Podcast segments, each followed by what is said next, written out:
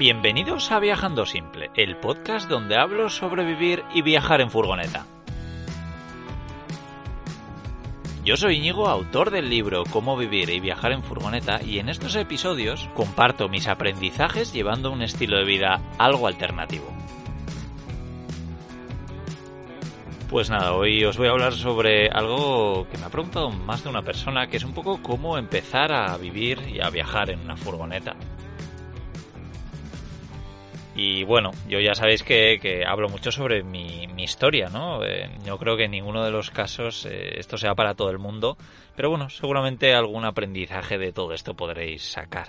Bueno, a pesar de haber eh, vivido y viajado años antes en diferentes furgonetas, eh, quiero hablaros un poco desde que lo dejé todo para vivir en una furgoneta sin fecha de vuelta, porque cuando lo hice en Australia más o menos tenía ya planes de volver a, casa y bueno, era un poco diferente, pero en 2018 fue cuando decidí dejar el trabajo e intentar encontrar alguna forma de poder ganar dinero online mientras viajaba en la furgoneta. Sabía que si esto no funcionaba, pues podía trabajar una temporada en algún sitio concreto, ganar un poco de dinero y luego seguir viajando.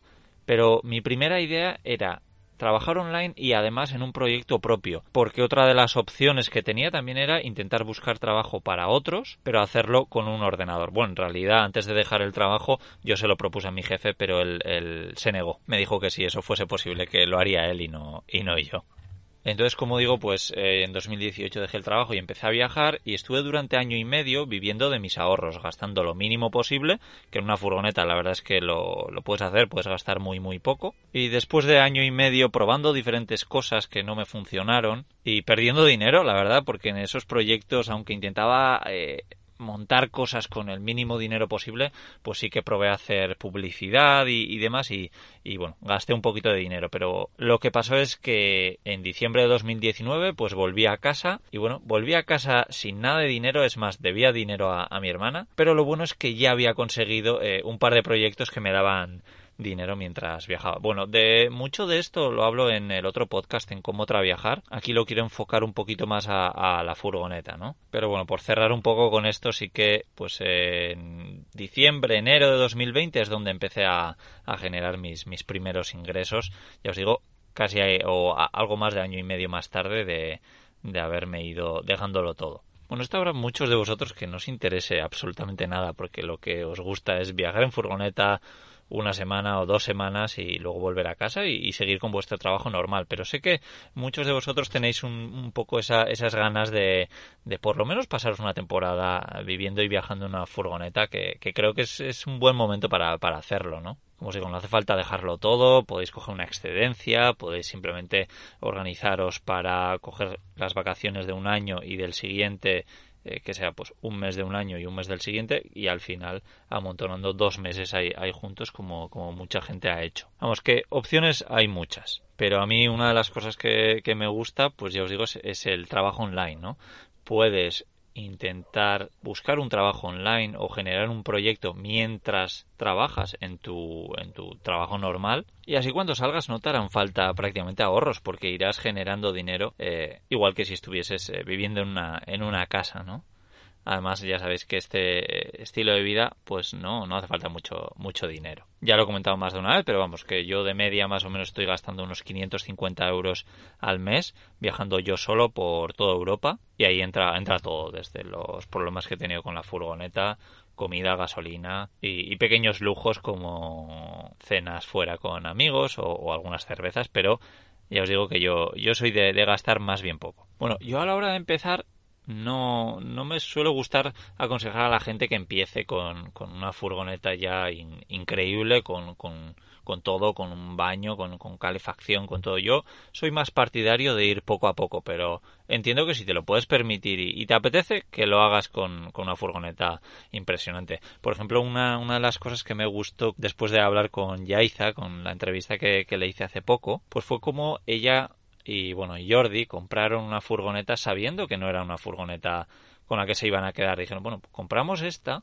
y así sabemos qué es lo que queremos, porque no habían vivido antes en, una furgoneta. Entonces, querían una furgoneta un poco para, para, aprender y saben que su siguiente furgoneta pues va a tener muchas de las cosas que echan de menos de, la casa donde están viviendo, de ese hogar sobre ruedas que, que, tiene carencias como es normal. Y bueno, yo ya he repetido hasta la saciedad que yo empecé a viajar en una furgoneta que, que era una monovolumen con asientos y, no tenía nada más.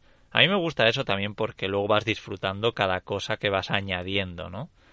O, cómo lo vas mejorando. Entonces, creo que hay mucha gente que, dice, va, es que claro, la furgoneta que yo quiero vale 25.000 euros y ahora no tengo 25.000 euros. Ya, vale, pero, pero bueno, que sepas que por muchísimo menos puedes empezar y luego según vayas ganando dinero puedes ir mejorando esa furgoneta. Lo bueno de comprar una furgoneta además de segunda mano es que normalmente cuando la vendes si haces las cosas más o menos bien, puedes no perder ni, ni un euro. Bueno, también os digo que yo soy, yo soy de arriesgar. A mí no me ha costado mucho dejar todos los trabajos que he dejado, porque tenía unos cuantos trabajos y si no recuerdo mal me echaron de uno, pero eh, llevaba unas cuantas semanas que, que, quería que me echasen, la verdad. Sea que, a mí nunca me, me, ha costado de dejar trabajos. Mi padre siempre me ha dicho, eres un inconsciente, busca otro trabajo antes de dejar en el que estás. Pero bueno, la verdad es que nunca me ha costado encontrar trabajo. Y mira que los he buscado en épocas de crisis y en momentos difíciles, pero no recuerdo haber estado más de uno o dos meses buscando trabajo. Es más, después de dejar un trabajo, yo muchas veces me tomaba un mes libre y luego empezaba a buscar trabajo porque sabía que, que lo encontraría enseguida. También tengo que decir que los trabajos que yo he tenido, la mayoría no han sido trabajos cualificados, que eso, bueno, pues es, es, bueno y es malo, ¿no? Claro, tú si eres médico o eres ingeniero y dejas un trabajo, puede ser que te cueste encontrar un, un buen trabajo enseguida. Pero bueno, también me gustaría desde aquí abrir a la gente la, la, mente a, a, trabajar un poco de, de, más cosas que de lo que has estudiado y de lo que has hecho a lo largo de tu vida, ¿no? Yo me suele gustar poner el ejemplo de Australia, que mi primer trabajo fue lavando platos y es uno de los mejores trabajos que tuve allí, por no decir el mejor. Y, bueno, ¿por qué no decirlo? Es, es, un trabajo en general de todos los que he tenido a lo largo de mi vida con el que estuve encantado. Trabajaba con buena gente, tenía buenos horarios y además que enseguida empecé a hacer muchas otras cosas. Yo me sentía muy valorado allí.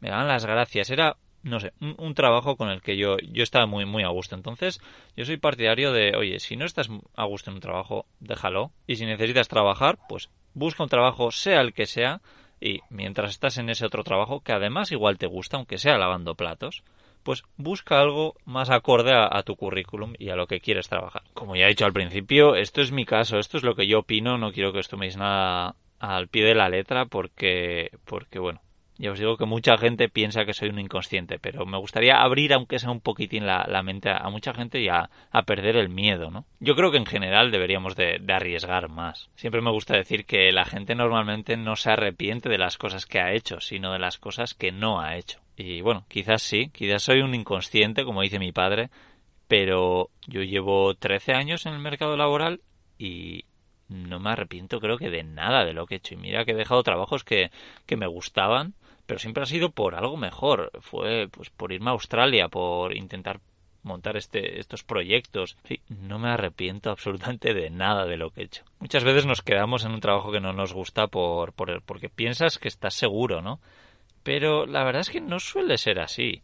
Eh, nadie te asegura que vayas a quedarte en ese trabajo. Te pueden echar, esa empresa puede quebrar. Y con lo de la jubilación igual. Eh, nadie nos asegura de que cuando seamos mayores vayamos a tener una, una jubilación. Así que bueno, ya veis que, que yo soy partidario de, de arriesgar, pero si quieres dejarlo todo para empezar a viajar, Siempre es bueno empezar con, con, unos pocos ahorros o con un trabajo ya online o, o con un plan. Por ejemplo, mi, mi, el plan que tenía antes de todo este problema de, que hemos tenido con el coronavirus era irme a Canadá, trabajar allí dos o tres meses, ahorrar bastante dinero y con eso viajar por la costa oeste de todo Norteamérica, desde Alaska hasta Baja California en México. Y cuando me fui a Australia fue muy muy parecido. Yo sabía que me iba a ir allí, iba a trabajar enseguida, entonces no me hacían falta muchos ahorros. Claro, todo depende de, cada momento y de, de tu plan, ¿no? Porque como os digo, en 2018 cuando lo dejé todo sí que necesitaba muchos ahorros porque quería construir mi propio proyecto y sabía que no tardaría dos meses como podía ser lo que podía tardar en encontrar un trabajo en Canadá o en, Australia. Así que depende de cada uno, pero vamos, que creo que podemos trabajar en, en cualquier sitio, siempre que sea un sitio donde tengas un visado y, y, lo puedes hacer de, de forma legal.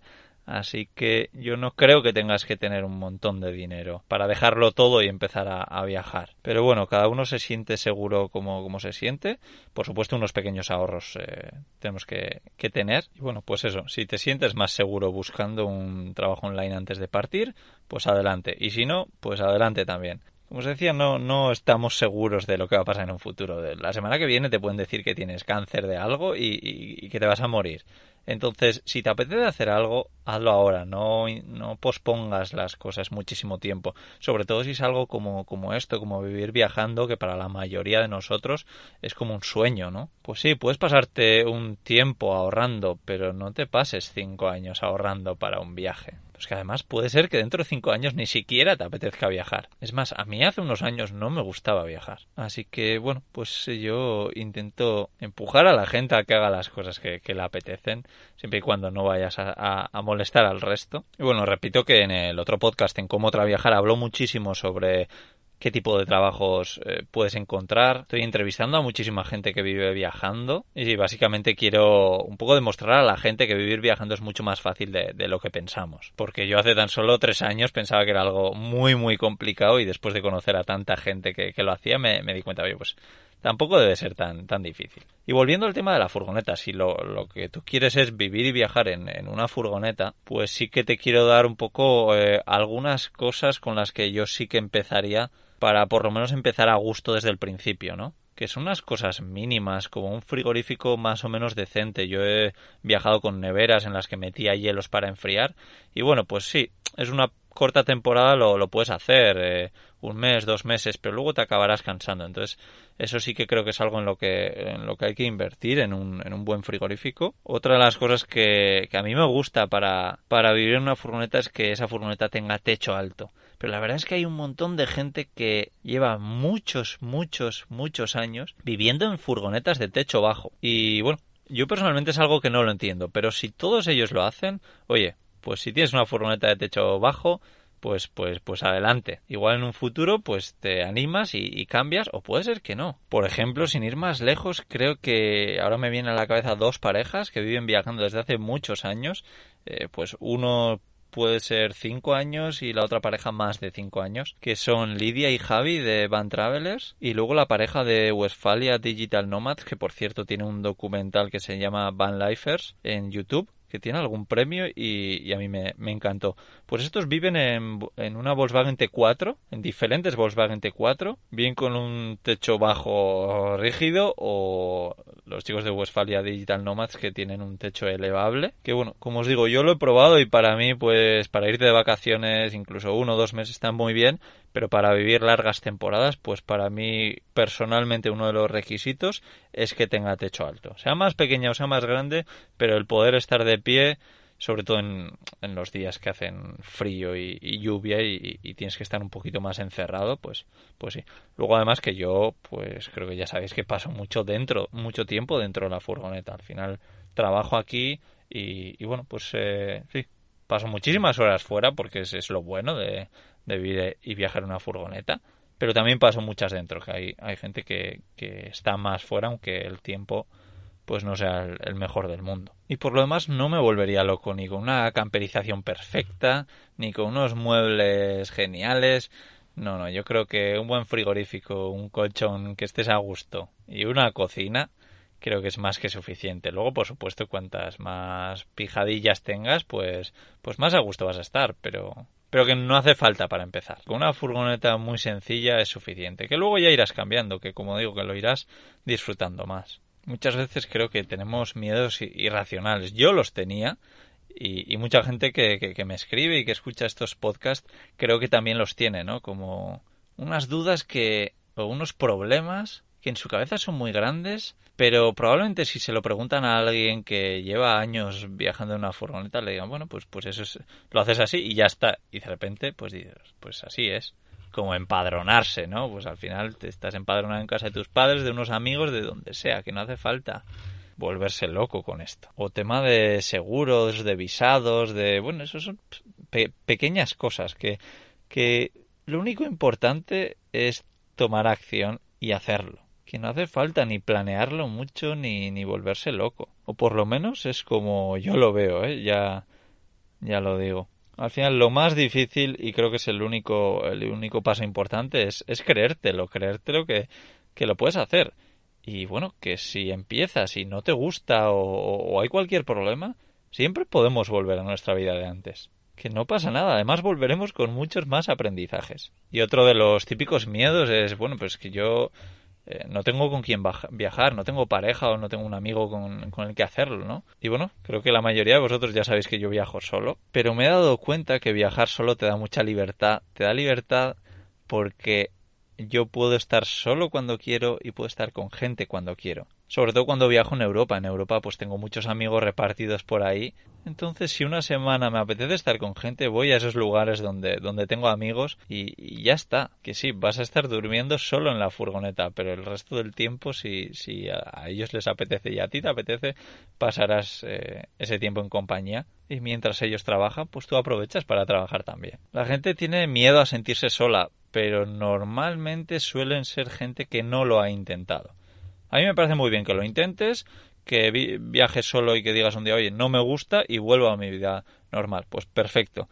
Pero creo que ese miedo lo tenemos cuando no lo hemos hecho.